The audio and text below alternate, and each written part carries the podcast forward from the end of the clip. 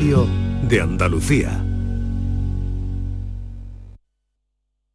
Canal Sur Radio, Sevilla. Si necesitas un electrodoméstico, ¿por qué pagar de más en grandes superficies? Ven y paga de menos en Tiendas El Golpecito. Tus primeras marcas al mejor precio y una selección de productos con pequeños daños estéticos con descuento adicional y tres años de garantía. Tiendas El Golpecito. Ahorra hasta el 50% en tus electrodomésticos. 954-100-193 y tiendaselgolpecito.es. Si el portero de tu equipo de fútbol lleva chupete o eres el líder de un pelotón de bicicletas con ruedines, tenemos el coche perfecto para ti. Descubre el nuevo sub 100% eléctrico de Mercedes EQ y llénalo de experiencias con los tuyos gracias a sus hasta 7 plazas y 592 kilómetros de autonomía en ciudad. Nuevo EQB 100% eléctrico, para tu espacio y el de todos. Concesur y Fervial, tus concesionarios Mercedes-Benz en Sevilla. No hay bar que por bien no venga. Y tampoco hay bar sin cubertería, útiles y electrodomésticos de cocina. En Plástico Sur tenemos un nuevo canal de venta para el profesional hostelero. Pregúntanos por nuestro catálogo a precios de ahorro. Nuestro mejor negocio es que nuestros clientes encuentren todo al mejor precio. Nos encontramos en Sevilla, en el Polígono Los Girasoles o en www.plásticosur.com. Plástico Sur, la mayor superficie para empresas y autónomos en Sevilla. En HLA Santa Isabel cuidamos de los más pequeños de la casa en nuestra nueva área de pediatría HLA Kids. Modernas instalaciones pensadas para mejorar la experiencia de los niños. Profesionales de referencia. Consultas externas. Hospitalización y urgencias las 24 horas. Calle Luis Montoto 100. Citas al 954-919-015. HLA Santa Isabel cuida de ti.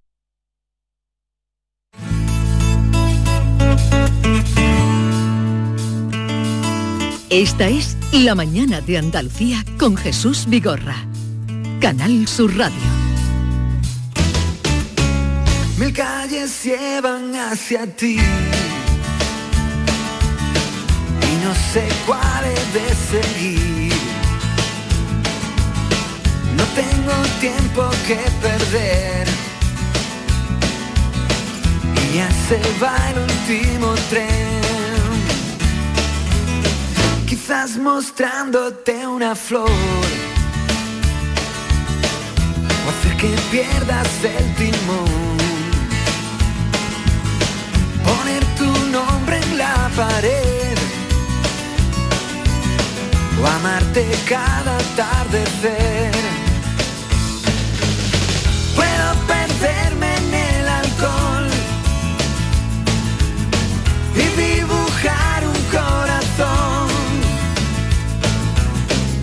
Fingir que existe alguien más que ahora ocupa tu lugar. Así es que hoy quieres que hablemos de calles. De calles. ¿Y Mil- por qué? Mil calles llevan hacia ti. Bonito tema, ¿eh? De la guardia, ¿eh? Pues- pero, pero no me hagas un comentario de texto de la canción. No, Dime digo, por qué. Por si no sabéis. ¿Tú has, bail- tú has bailado esta canción alguna vez? Será posible. ¿Eh? A estas alturas de la mañana y de mi vida, No. que venga a preguntarme si yo he bailado esta canción alguna vez. estoy poniendo a prueba. Son granadinos, ¿eh? ¿Por qué vamos a hablar de pueblos, querido? Porque hay un pueblo andaluz, en concreto de Sevilla, Fuente de Andalucía, 7.200 habitantes, que nos ha llamado la atención lo que ha hecho esta Semana Santa. El pueblo se va a llamar durante dos semanas Ucrania. No Fuente de Andalucía, se va a llamar Ucrania. Es su forma de rechazar la invasión y de recordar que en unos días va a llegar al pueblo un grupo de 25 refugiados ucranianos. Además, 16 calles y plazas del pueblo Jesús van a cambiar de nombre estas dos semanas de forma simbólica. Por ejemplo, la calle Virgen del Carmen, la Plaza de España o la Plaza de Andalucía se rotulan y ya vemos los rótulos en las calles con el Sí. nombre de Ciudad de Kiev, Ciudad de Kharkov, Plaza de Mariupol o incluso otros conflictos bélicos como Etiopía, Siria, Yemen, Níger, Palestina o Afganistán. ¿Te parece preciosa esa iniciativa?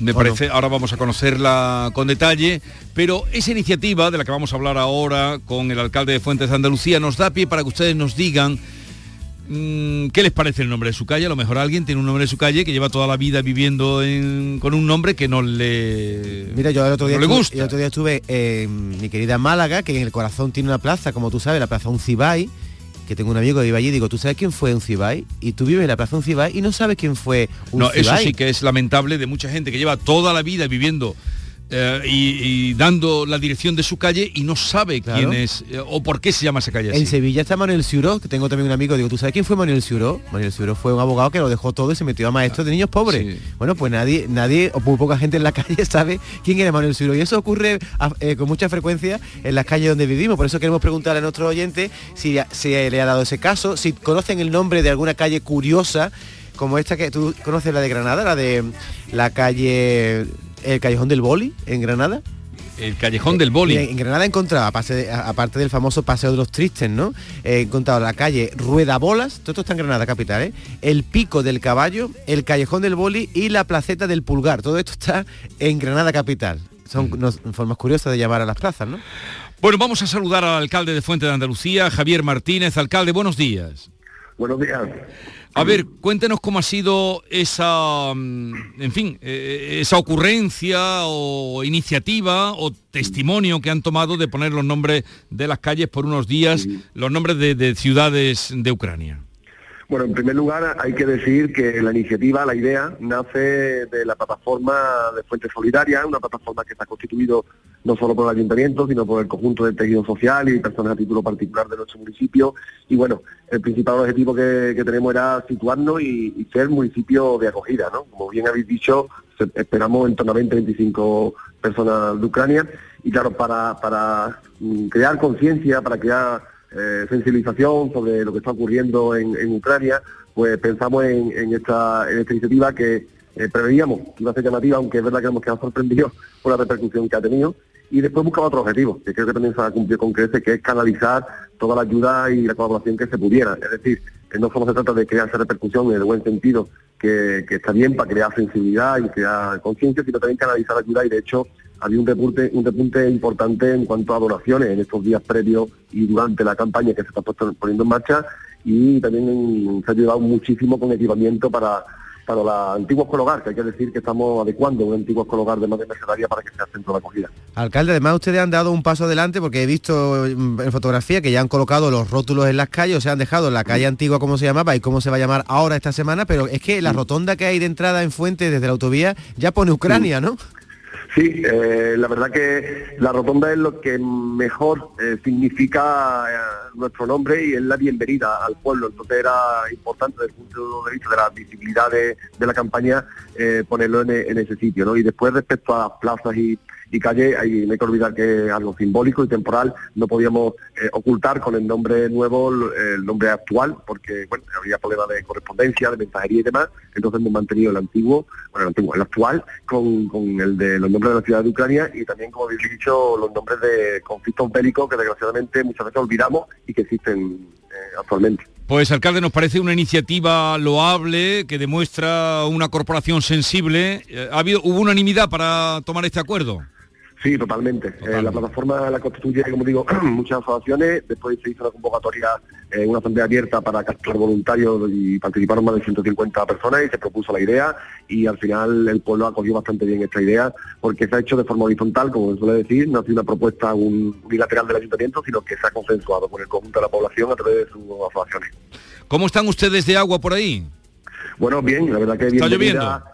Sí, bueno, esta, esta noche ha, ha llovido y, y ahora está cayendo algo y bueno, es verdad que estamos en Semana Santa, esperemos que respete la salida del Cristo de la Humildad, que es el que tenemos hoy aquí, aunque el agua siempre es bienvenida. Bueno, pues muchas gracias, alcalde Javier Martínez, y felicitar también a la corporación que usted preside como alcalde de Fuente de Andalucía por esa iniciativa que toma conciencia ante un problema que tenemos en Europa y que nos afecta a todos. Un saludo y buenos días.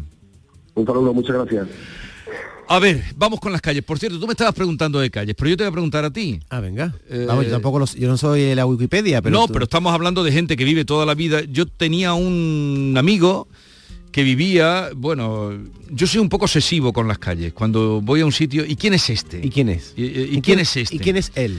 Y me acuerdo, como no me está oyendo, diré el nombre de la calle, pero llevaba ahí viendo una, una buena casa, una buena casa, eh, buena, eh, era profesor. ¿En Sevilla o en Córdoba? No, no, no, en Sevilla, no, en Madrid. ¿En Madrid? Eh, eh, y la calle se llamaba Alonso Mudarra. Alonso Mudarra. Alonso Mudarra. Y yo tampoco lo sabía, ¿eh? Yo cuando llegué allí no lo sabía. Alguno que estará escuchando lo sabrá. Y decía, pero ¿cómo? Y le digo, ¿quién era Alonso Mudarra? Ah, Y y fui, ¿quién era Alonso Mudarra? Era un músico, un músico importante, ¿no? Pero él vivía en la calle de un músico importante, pero no sabía... No había tenido la curiosidad, ¿no? de, saber, ¿y cómo puedes tú dar tu, tu- tu dirección y no saber? eh, tal vez alguien se esté preguntando eso. Eh, pero te voy a preguntar, ¿la calle esta cómo se llama? Esta calle se llama José Galvez. Sí, ¿y quién era José Galvez? José Galvez. Pues mira, me has pillado, ¿eh? ¿Y ahora qué? José Galvez sin número. ¿Y ahora qué hacemos? ¿Cómo que José? No, José Galvez uno. ¿Y ahora qué? sin número y sin documentación. La verdad es que me, me has pillado. Hombre, la de donde vivo yo, mi- mis padres y tal, siempre me he No, intentado pero tú enterar. llevas viviendo en esta calle, José Galvez, sí, un número uno. Sí.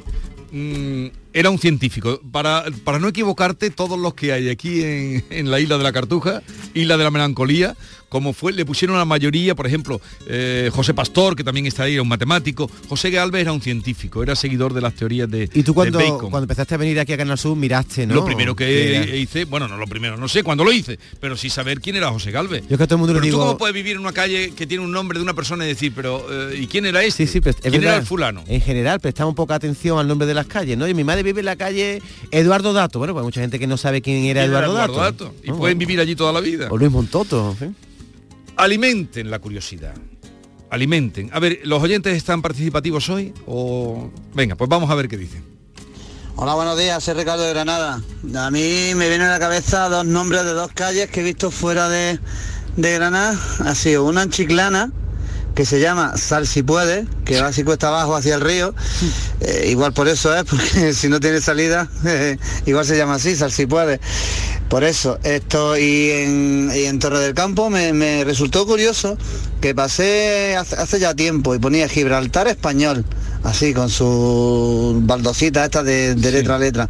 Y luego al tiempo pasé otra vez y ya solo pone Gibraltar, lo de español lo quitaron. Yo no sé si ha habido ahí una incorrección política, pero en fin, que, que se quitó. O sea, y eso me pareció curioso.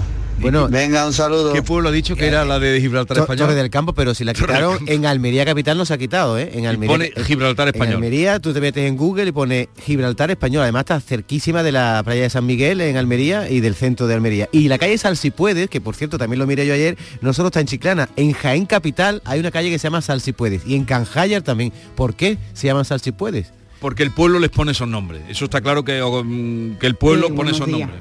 Soy Concha de Bollullo.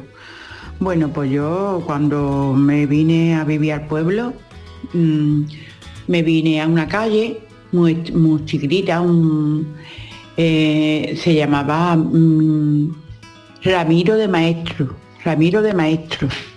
Y ahora, eh, al cabo de los años, bueno, pues me vine a otra calle a vivir y, y la calle se llama, se llama Miguel de Unamuno y de verdad estoy muy orgullosa de esas dos calles porque son unos personajes muy ilustres. Mira, esa mujer sabe dónde vive. Buenos días, Jesús Vigorri de la Santa Compañía. En Setení de la Bodega también está la calle Gibraltar Español. Venga, buenos días. En, en Setenía de las Bodegas tienen que poner ahora la calle del Anillo. Hola, un- buenos días, soy Miguel de Córdoba. En Córdoba hay una calle que se llama Juan Palo. Y es que por lo visto la madre le decía al hijo, con la mujer era un poco casquivana, Juan Palo, Juan Palo. Muchas gracias, adiós. La- chicos, soy Isa de Francia. Pues en la calle donde vivo yo, en mi pueblo de Francia, se llama Rue de Gravier. Traducción, calle de los guijarros. Y a mí, no sé, no me resulta raro ese nombre porque eh, suena a campo, suena a, a tranquilidad, eh, no sé, eh, nunca me ha resultado especial. Pues nada, muchos besos. Por ejemplo, eh, la curiosidad que tú dices, tú que eres un andariego, seguro que en Granada has paseado por el, la- el Paseo de los Tristes. Sí. ¿Y por qué le llaman el Paseo de los Tristes? Pues una cosa que te iba a preguntar yo a ti. No lo sé. ¿Que no lo sabes? Paseado y Pero todo. ¿cuántas veces has ido tú al Paseo de los Tristes y, y no se te ocurre preguntar por qué se llama el Paseo de los Tristes? En ese momento estaba yo enamorado y no, no me fijé por dónde andaba. Tampoco a mí se me ocurrió, pero iba una vez con un guiri, porque esa es- para mí el guiri, la figura lo explica muchas veces, es el curioso. Y pregunta todo. Y preguntó Y yo digo, anda leche, que yo toda la vida y pasando, bueno, toda la vida, transité mucho Granada en el año 98 y tal, eh, y toda la vida, y resulta, el pasado triste era porque era la calle que conducía última ya que llevaba al cementerio. Y claro, cuando volvían o cuando iban, Ah. iban tristes. Qué pues mira qué bonita explicación, ¿eh? Hay que preguntar. Claro que eh, Carlos Emundo de Ori, loco maravilloso, poeta gaditano, decía qué era aquello. Él se ponía más, eh, más teatral. ¿Qué era aquello de ponerle a los calles nombres de poetas? ¿Qué, qué cosa más horrible? Que, que a él no pusieran nunca el nombre suyo. Que eh, pusieran el nombre, por ejemplo, de orgasmo. Calle, Or- vivo en el orgasmo 35. Vivo en el, el- otra serio? pasión. Daba unos pocos nombres así de locos todos, ¿no? Pero eh, calle orgasmo, ¿dónde vive? En el orgasmo 18. Buenos días, equipo. Mi calle se llama Ain Beida, en San José de la Rinconada. Ain Beida, no sé quién es, pero hay que deletrearlo siempre. No hay una persona que no me diga, cuando le digo la calle, que no me diga, ¿cómo? ¿Me lo deletrea? ¿Y ese es quién era? Pero vamos, hoy en Google es cuestión de buscarlo, yo no lo sé. Bueno, pues aquí estoy buscando a Inveida y en principio es un, es un lugar de. es un pueblo de la provincia de en Argelia, pero será algo más, ¿no? Hola, buenos días. Juanjo de Granada. En Granada hay dos calles, dos calles, perdón, que me llaman mucho la atención y que me gustan sus nombres. Las dos están en el Albaicín, una en el Albaicín Alto y otra en el Albaicín Bajo. La del Albaicín Bajo, calle del Beso. Y la del Albaicín Alto cerca de San Miguel el Bajo, calle Oidores. Preciosos los dos para mí. Buenos días. Semana que sí. Vivir en la calle del Beso, eso da carácter, imprime carácter. Calle del Beso, esquina Orgasmo.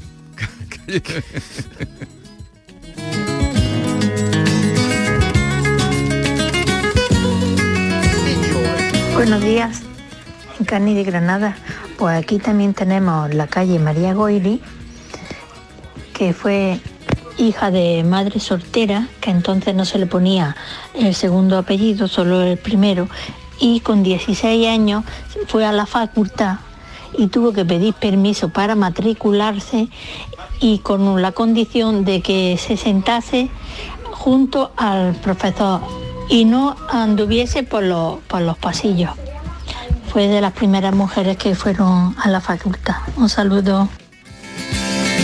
Esta, esta mujer sabe mm, por qué lleva su calle ese nombre. Oye, a decir dos nombres curiosos también. En Torremolinos, la Plaza de la Gamba Alegre, que yo he tomado una tapita ahí, se llama así, Plaza de la Gamba Alegre, y el- la calle Cristo de la Repolla, esto no está en Andalucía, esto está en Cifuente, en Guadalajara, pero me ha llamado la atención que un Cristo se llame Repolla y le hayan puesto el nombre a- al Cristo. ¿Te gusta? Tendrá alguna connotación. Buenos días, Jesús. En Escasena del Campo también hay justo en la calle de atrás de las Hermanas de la Cruz una calle que se llama Sal si puede. Y parece ser que el nombre le viene de que en, ese lugar había una vaquería y había un arroyo. Y cuando decía llover, el arroyo cogía tantísima agua que no había manera de salir de aquella vaquería. Y de ahí le viene el nombre de Sal si puede.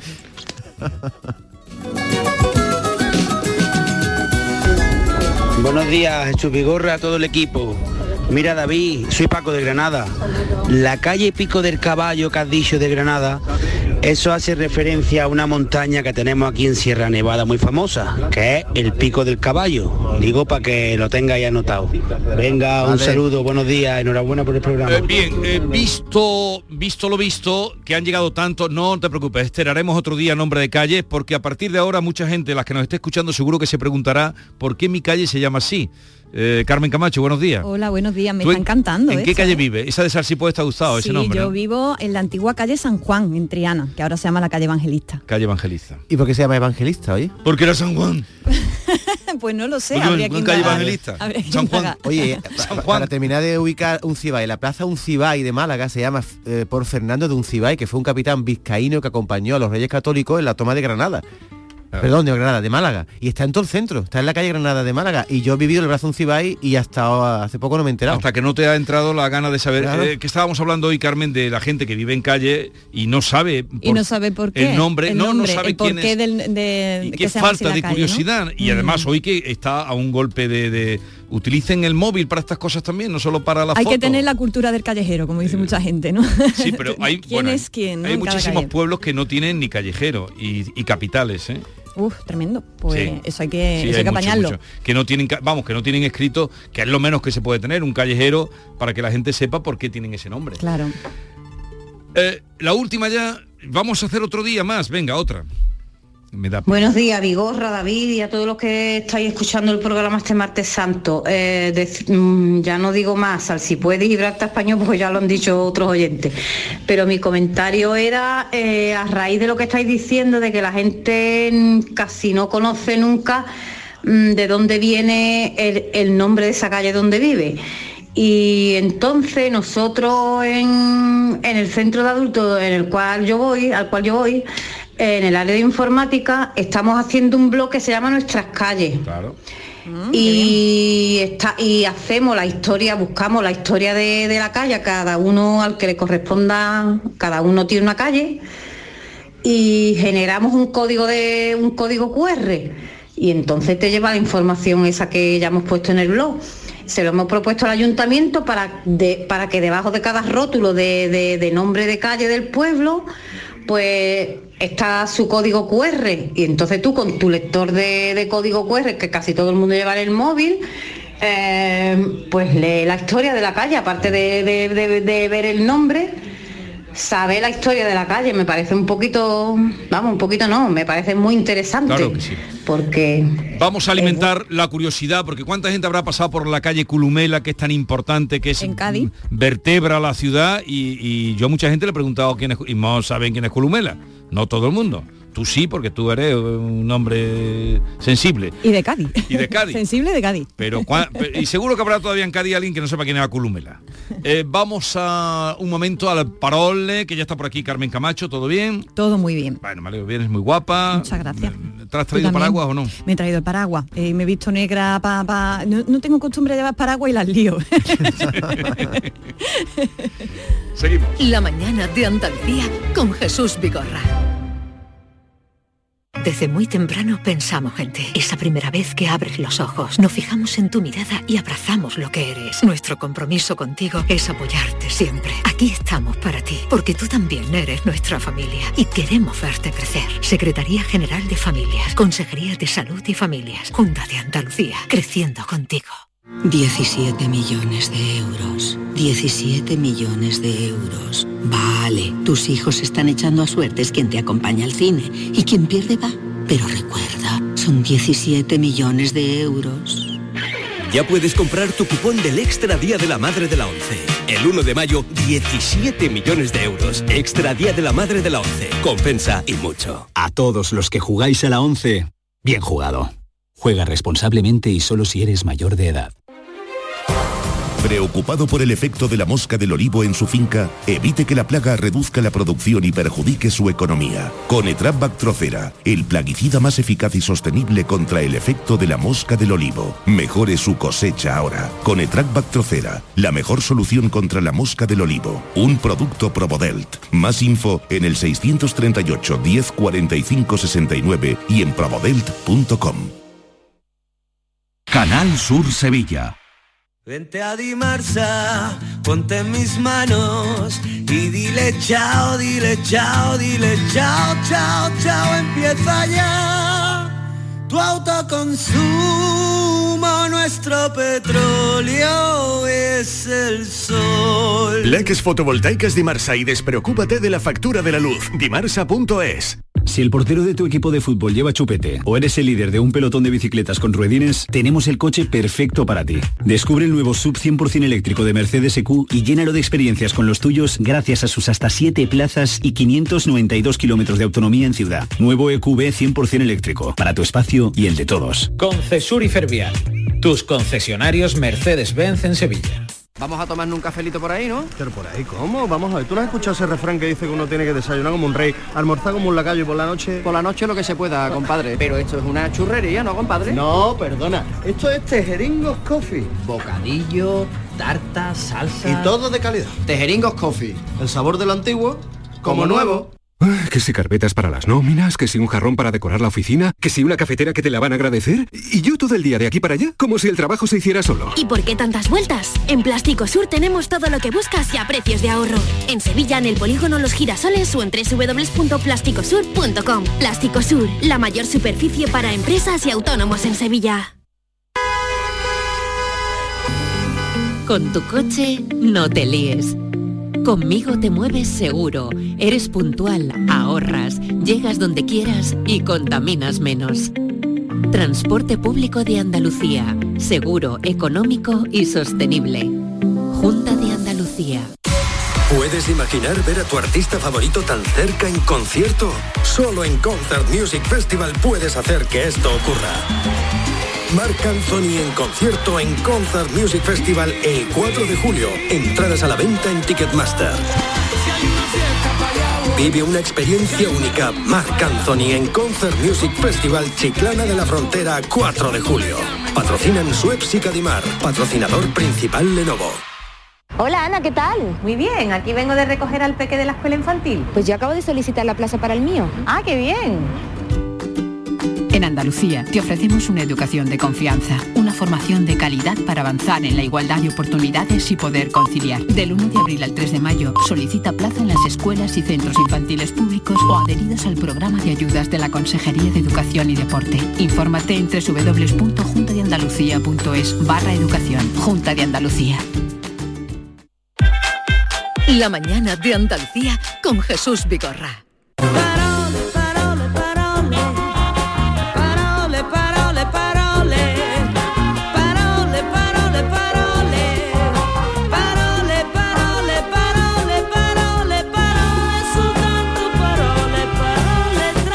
Las palabras que nos trae Carmen Camacho, bueno, ya está saludada, así es que vamos directamente eh, al Pues tema. abrimos, abrimos nuestra sección del primer martes santo después de dos años de encierro y pandemia, con los pasos en algunos sitios en la calle. Calle Oriente, martes santo, tarde de sol. Primavera. En el día de hoy mucha gente de nuestros pueblos y ciudades ya pueden celebrar la Semana Santa como les gusta, es decir, en la calle, de forma colectiva, participando de un ritual que la verdad está lleno de sensualidad. Hay música, olores, temperaturas, movimiento, imágenes, ambiente de primavera y claro, hay palabras, palabras propias de la Semana Santa de nuestros pueblos y ciudades. Y esto es lo que vengo a traer hoy, Jesús. Con la ayuda de tu oyente, si nos la quieren prestar, eh, quiero que traigamos palabras que son propias de la Semana Santa de nuestros pueblos y ciudades. Porque si la celebración de la Semana Santa aquí en Andalucía es única, obviamente también tiene palabra única y propia de aquí. Cada pueblo y cada ciudad tiene su- las suyas propias. ¿eh? Eh, además de, tenemos algunas generales, pero hay otras que son súper específicas de cada pueblo y ciudad. Y así que eh, eh, te pido, David, no eh, si te puedes meter, por favor, porque he estado mirando por ahí varios diccionarios cofrades y me ha gustado uno porque está muy clarito, que es la línea cofrade.com. Metido estoy. Están madre, qué barbaridad, que es de la línea de la Concepción, creo que esta, esta, esta página, que vienen aquí un montón de palabras, me lo pasa muy bien. De la A a la Z. Así que a partir de este momento abrimos nuestro WhatsApp para los oyentes, por si nos quieren decir palabras que son propias de su Semana Santa. Por ejemplo, ¿cómo se les dice a los costaleros, o cargadores, u hombres de trono, u horquilleros, u banderos, u achuchadores? ¿Qué, qué, qué- qué será? ¿Qué es una maniqueta y un coliblanco? ¿Qué es un exorno? ¿Quiénes son los fabricanos? ¿Y los procesionistas? ¿A qué se le dicen cuartelillo en Puente Genil o en Cabra? ¿Y qué son las bodeguillas en Torredón Jimeno? Cada Semana Santa de cada pueblo y ciudad tiene sus palabras propias, insisto, así que les invito a que las compartan con nosotros. Os dejo, por cierto, por aquí una que me ha enviado el poeta y periodista Javier Cano y que quizás me la pueda responder alguien de Jaén, de Jaén Capital. ¿Qué es ser promitente? Qué cosa, ¿eh? Promitente. Bueno, ya está nuestro WhatsApp abierto para ustedes, 679 40 200, 679 40 200. Si nos quieren explicar qué significan estas palabras, algunas de ellas, o que está proponiendo Carmen, o decirnos otras palabras propias de su Semana Santa y qué significan, brevemente mándennos un WhatsApp y ya os escuchamos en unos instantes. Les recuerdo que el número es 679 40 200, 679 40 200, palabras propias de su Semana Santa. Vámonos, chiquillos. Está poquito a poco, ¿eh? A pulso. Que la notáis en las collejas. Vamos.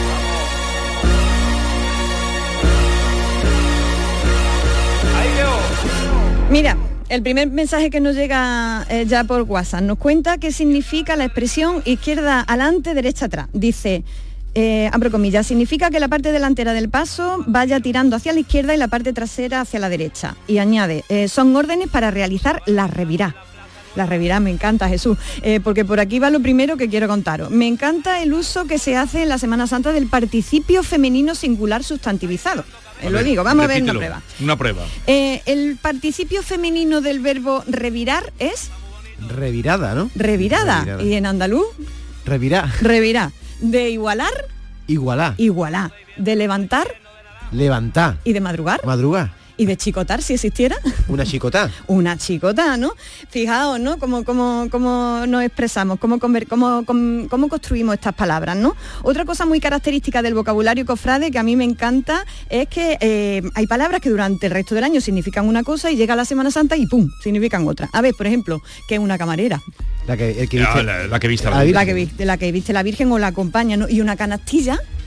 ¿Eso lo sabéis lo que es Sí, una una canastilla? canastilla es donde va... la, la parte de arriba del paso. Sí. ¿no? La parte de arriba del paso, yo eso no lo sabía bien concretar y lo he tenido que mirar, ¿eh? Y un bacalao, Un bacalao, eh, garbanzo con La bacalao. insignia. el La estandarte, insignia- ¿no? la insi- pero el, el estanda- el estandarte que va recogido. Eso es, que, que tiene, tiene forma formita de bacalao, de ¿no? sí. Y las potencias, ¿eh? el resto Ah. del año las potencias son lo que pagamos la factura de la luz, ¿no? Y ahora que en Semana Santa. No, las potencias Estados Unidos y Rusia, por ejemplo. También, ¿no? también, también. Y ahora las potencias son, como está diciendo Manolo, Los haciéndonos rayos que los salen de- rayos de- están, ¿no? la eh, que salen de la cabeza de- del Cristo y de Moisés. Otra cosa muy particular de nuestras celebraciones de Semana Santa son los sobrenombres que les ponemos a las imágenes. Vamos con ello.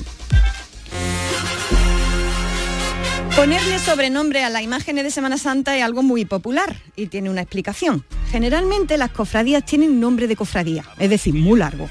El caso más claro... No, eso, eh, eso no se utiliza nunca. claro, claro, nosotros no decimos... los nombres ahí y te queda bueno, es Eso imposible. es. Mira, me he traído el programa de la Semana Santa de, de donde estoy, que es en Sevilla, y me encanta porque eh, en este programa arriba ponen cómo se le llama la, cómo le llama la gente a la cofradía. Y luego abajo ya pues toda la descripción. Por ejemplo, eh, tenemos aquí eh, la bofetá y pone debajo nuestro Padre Jesús Antianá, Santo Cristo del Mayor Dolor, María Santísima del Dulce Nombre y San Juan Evangelista, Sí, ¿no? sí, sí. Entonces te lo- los Javieres, ¿no? Los Javieres, y pone Santísimo Cristo de la Alma, María Santísima de Gracia y Amparo, ¿no? Entonces, eso, eso a mí me, me- me encanta, esto de que de pronto, ¿no? Pues ese nombre tan largo se acorte y sea el Cristo de Burgos, o sea, ¿no? Como la borriquita, ¿no? O la o, o los panaderos. o los panaderos, ¿no? O los negritos. Eh, pero además del, del nombre cortito tienen, digamos, también un sobrenombre. Por ejemplo, el cachorro, el abuelo, la valiente, ¿no? Se le pone ese nombre, es- ese, ese sobrenombre que a veces es divertido, otras veces, otras veces eh, pues, eh, es como, bueno, pues muy sentimental, ¿no? Tiene una historia detrás, ¿no? Por ejemplo, en, en Málaga está el verruguita, ¿no? Hay un- una, una imagen en concreto que le llaman el, el verruguita, ¿no? O aquí en Sevilla la canina. ¿no? Sí. Me encanta. Eh, si en vuestro pueblo hay un, algún apodo algún paso con apodo, también me lo dicen ahora mismo.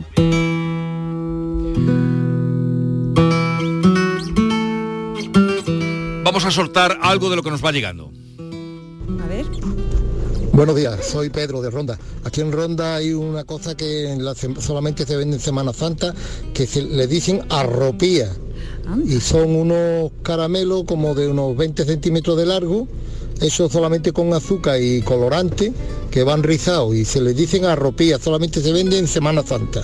¡Qué maravilla! Arropía, Qué grande, ¿no? caramelos que solo se venden en Semana 20 Santa en ronda. un bastón, ¿no? Buenos días, Jesús Vigorra y todo el equipo. Eh, me he sentido identificado cuando ha dicho la compañera los cuartelillos en Puente Genil. Cuartelillos se, se suele decir de forma coloquial. Eh, se refiere a las corporaciones bíblicas, que son la- las casas de, de hermanos que, que guardan la- la- las figuras bíblicas. Cada uno tiene su representación de, de una parte de la Biblia y en ella se celebran almuerzos y cenas. Es una parte de la que nos caracteriza dentro de la Semana Santa. Animo a todo el mundo que venga a Puente Genil, venga. Un ¡Qué fuerte bueno! abrazo. Yo no sabía bien que eran los cuartelillos, ¿eh? los soltaba Le- aquí le a ver si me lo explicaba. Cuarteles, luego coloquialmente cuartelillos y Mm. son muy visitados por lo que dice, porque allí pues se, festeja en todos los viernes o fines de semana de cuaresma. ¡Qué guay! Buenos días equipo. Pues mi pueblo en Baena eh, podríamos tener un diccionario entero también, eh, empezando porque tenemos los odios coliblancos, colinegros, los cuales su, su indumentaria ya tiene nombres también especiales, por ejemplo lo que son los guiñuelos, que es la cola de caballo que llevamos portando en lo alto del casco, la celada, que es lo que hace que cierre el casco para cuando tengamos que pasar delante de, del Santísimo o cuando asustamos. Eh, luego tenemos hermandades dentro de las cofradías que son de tambores roncos, las cuales cada una tiene un nombre singular, por ejemplo, eh, el Cristo de la Humildad se le conoce vulgarmente como los cebolletas, eh, San Juan de la Cofradía de Nuestro Padre Jesús Nazareno se le conoce como los pimientos morrones, eh, a Jesús de la Ventana del Miércoles Santo se le conoce como los berejenos, eh, al Domingo de Resucitado, al Cristo Resucitado se le conoce como los pitufos, Eh, vamos, a la Magdalena del Viernes Santo por la noche, los tomaros roncos se le conoce como el lutao, la única cuadrilla de judíos arrepentidos, vamos, Qué un bueno. diccionario completo para empezar y no acabar. Venga, un saludo, hasta luego. Lo que queda demostrado con lo que hoy has traído y la- los comentarios que han salido es la variedad tan diversa que hay en la manera de nominar a la Semana Santa. ¿no? Es una maravilla, da cuenta de la diversidad de la Semana Santa de Andalucía, que no es la misma toda. Vamos a dejarlo aquí porque ¿qué querías tú más? Ya está, nos vamos por aquí de esta manera, mira. Vámonos, hijo. Vámonos, maestro, vámonos. Todo el fuego, valiente. ¡Este!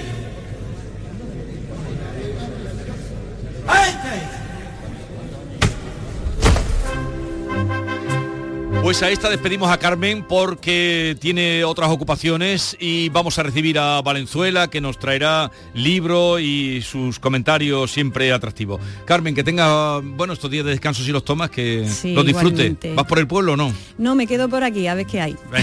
Chao.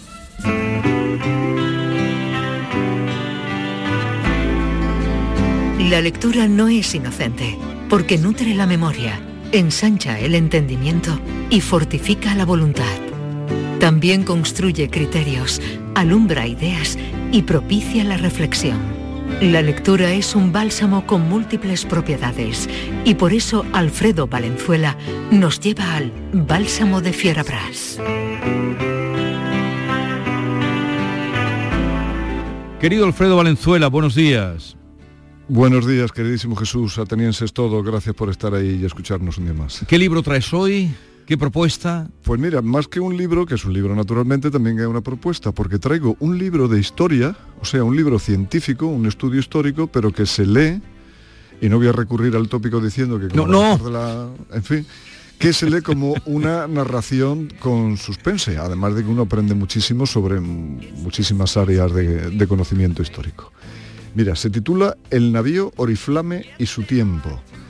Eh, lleva un subtítulo que es un patrimonio cultural de España en la costa de Chile. Es del historiador jiennense Vicente Ruiz García, que desde Úbeda es uno de los principales historiadores de historia naval española. Este es el señor de las maderas, de los barcos. Efectivamente, es el mismo. Mira, mira qué memoria tienes. Y además es un libraco, como ve, vamos, digo libraco por tamaño, que está editado por el Consejo Superior de Investigaciones Científicas, por la Universidad de Sevilla y por la Diputación de Sevilla.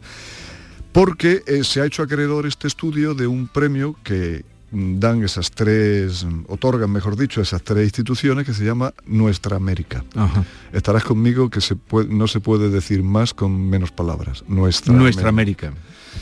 y bueno, vengo a hablar de tesoros, que es lo que, que es un clásico, casi un subgénero literario, porque lo que hace Vicente Ruiz García en ese libro es hablar de un tesoro español hundido en la costa de Chile, de Chile, en la Ajá. costa meridional, o sea, en el sur de Chile, pero en la parte del Pacífico.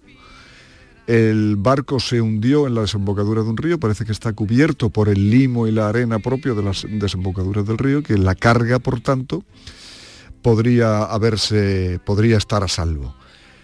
Eh, como pasa, se ha puesto muy de, lo los tesoros, desde Sí. la isla del tesoro Stevenson, que es un clásico como te decía, pero últimamente se ha puesto más de moda desde el expolio de la Mercedes, que nos tuvieron que devolver a España, digo, nos tuvieron que devolver al Estado español, y, y el hallazgo del San José, ¿no? En, en Colombia, que también llevaba otro tesoro importante. El tesoro de este es muy peculiar, porque del oriflame. Oriflame te diré que es el, el- el mote del barco. El barco se llamaba Nuestra Señora del Buen Consejo y San Leopoldo, pero todos los barcos, como las personas, particularmente en los pueblos como en el tuyo y en el mío, Tienen su sobrenombre o claro, apodo. tienen su apodo. Y este se conocía como el Oriflame, que hace referencia a una bandera francesa de guerra que se ve una llama ardiente, o sea, es el, la llama flamígera o, o el oro flamígero. Y mm, el, el barco se hunde en 1770, o sea, a finales del siglo XVIII, bajo el reinado de Carlos III, cuando España todavía es una potencia naval, que eso eso no se quiere entender todavía por muchos historiadores, pero España en el XVIII era una potencia naval aún.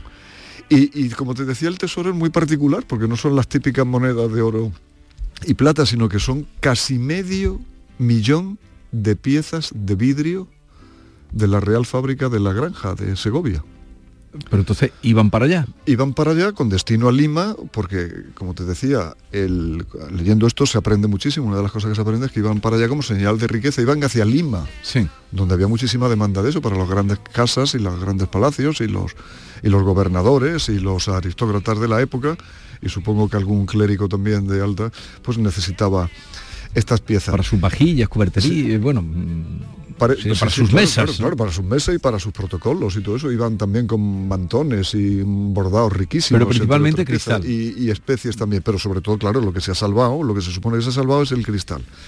Porque leyendo a, a Vicente Ruiz García, que esto se le te digo como una novela de aventuras, porque lo que está es por ver es de quién es el tesoro. Nada más saberse que se localizó el, el pecio, el pecio son los restos Sí, lo- sumergidos de un sumergidos. barco.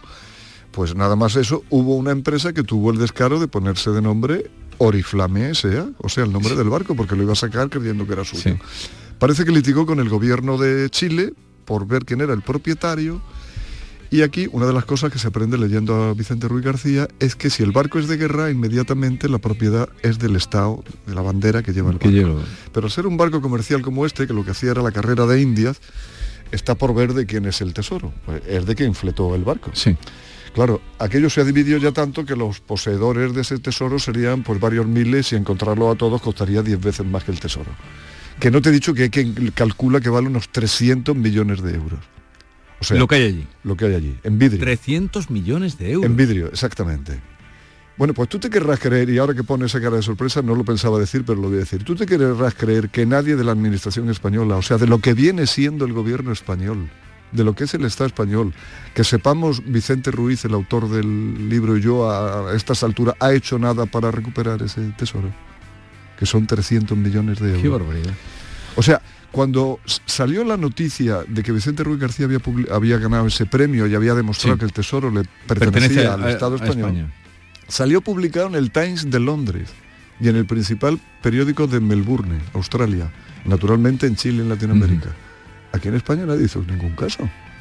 No sé, parece que es que como que, que- que- que reivindicar algo que es tuyo puede, o que además es patrimonio español, no ya por el con dinero contante y Ya, sonante, ya, ya, ya. sino por el valor patrimonial que pueden tener las piezas y todo lo que haya en el pecio, ¿no? Que parece que es accesible. Bueno, pues parece que reivindicar eso también te sitúa como un reaccionario. Pero no, no actuaron así cuando lo diseis, ¿no? Hombre, hombre, y ya clamaba el cielo y había muchas Pero- voces que lo reclamaban. Pero, ¿no? ¿y, y cómo él es el que descubre que ese pecio es español o cómo se descubre ese pecio? él se pone a investigar el asunto por un encargo, por un encargo de un señor de Chile, además. Te digo Que sabe que existe- Sí, pero esa historia no la vamos a contar porque entonces eh, contamos esa historia en vez de la del tesoro del Sí. Oriflame. Que sabe que existe, bueno, que sabe que existe aquello, que está la- que hay una empresa Vale. que, que- que adopta el nombre del barco, que lo está Para- buscando, para investigarlo. Y, Y entonces- que hay, y que hay cierta controversia en Chile a, a- a ver de quién es el tesoro, ¿no?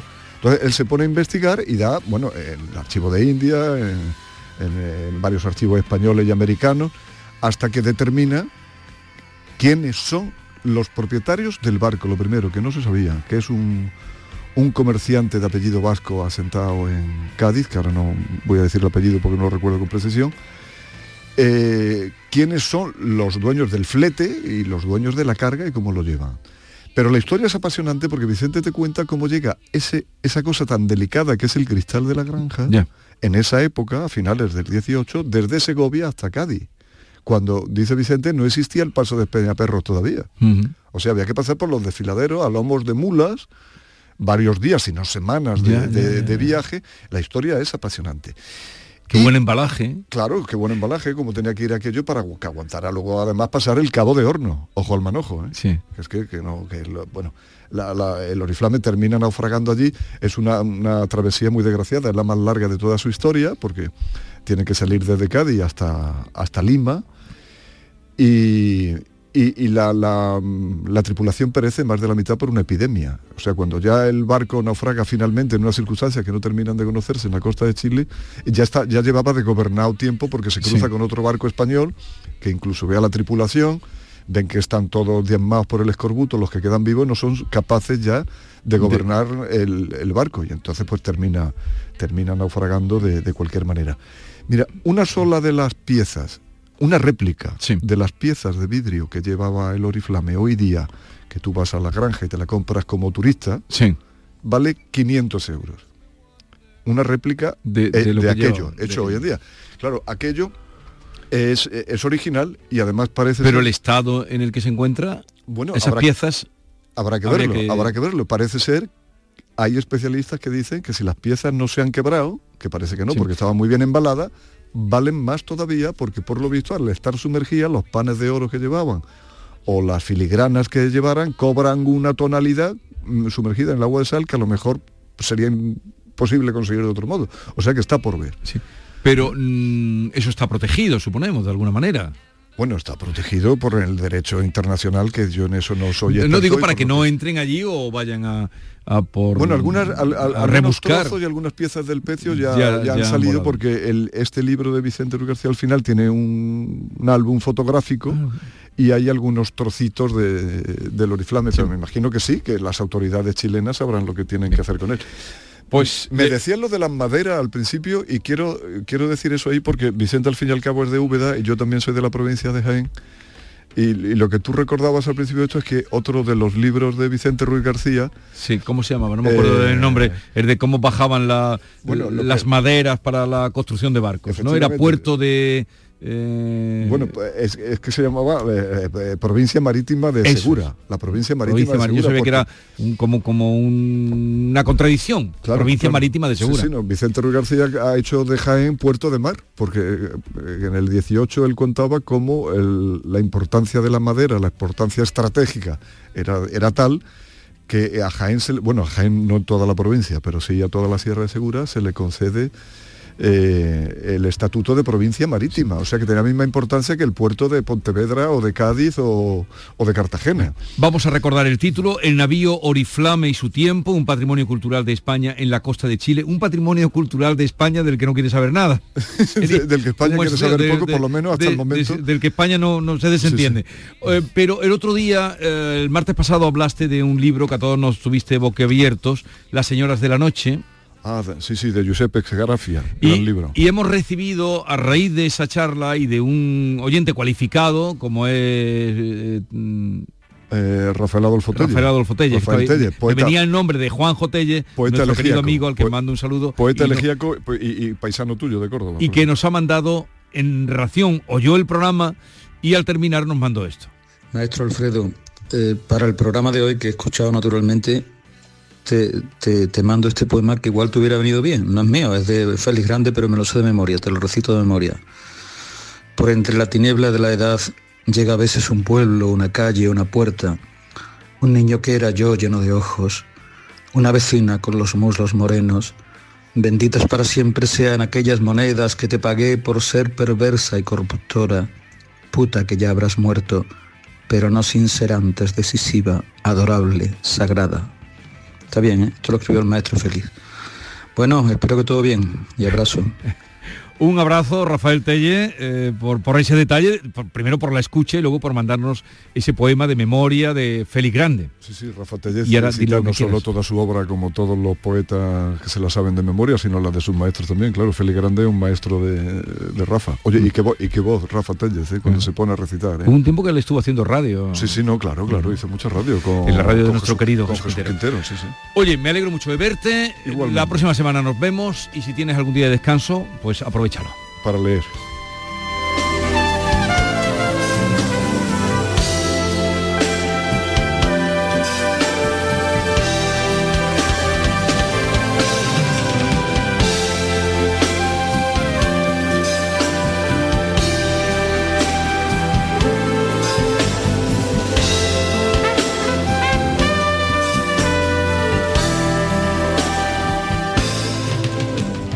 La mañana de Andalucía con Jesús Vigorra.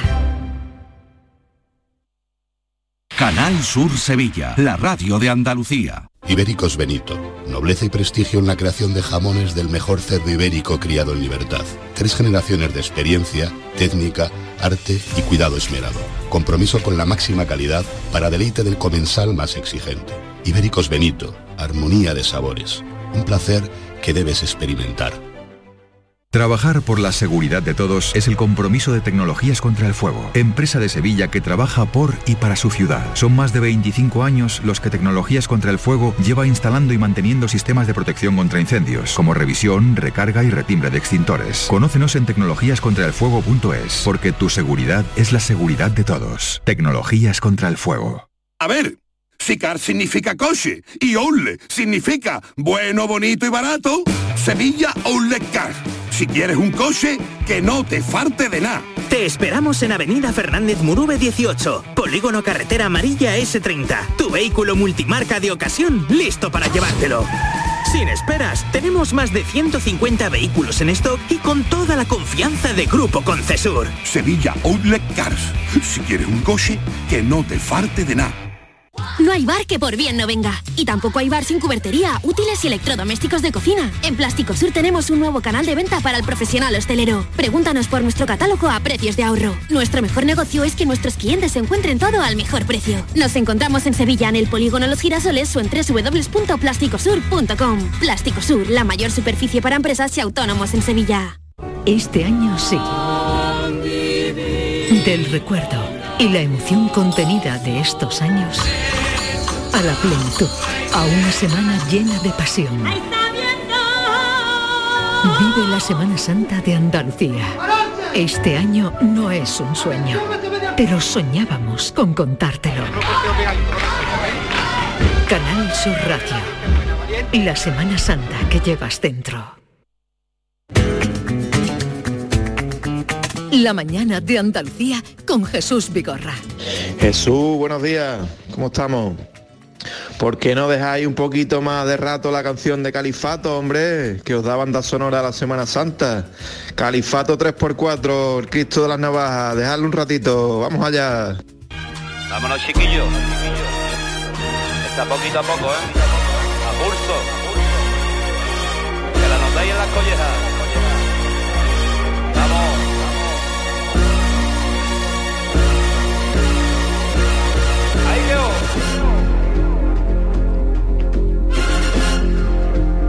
Izquierda adelante, derecha atrás.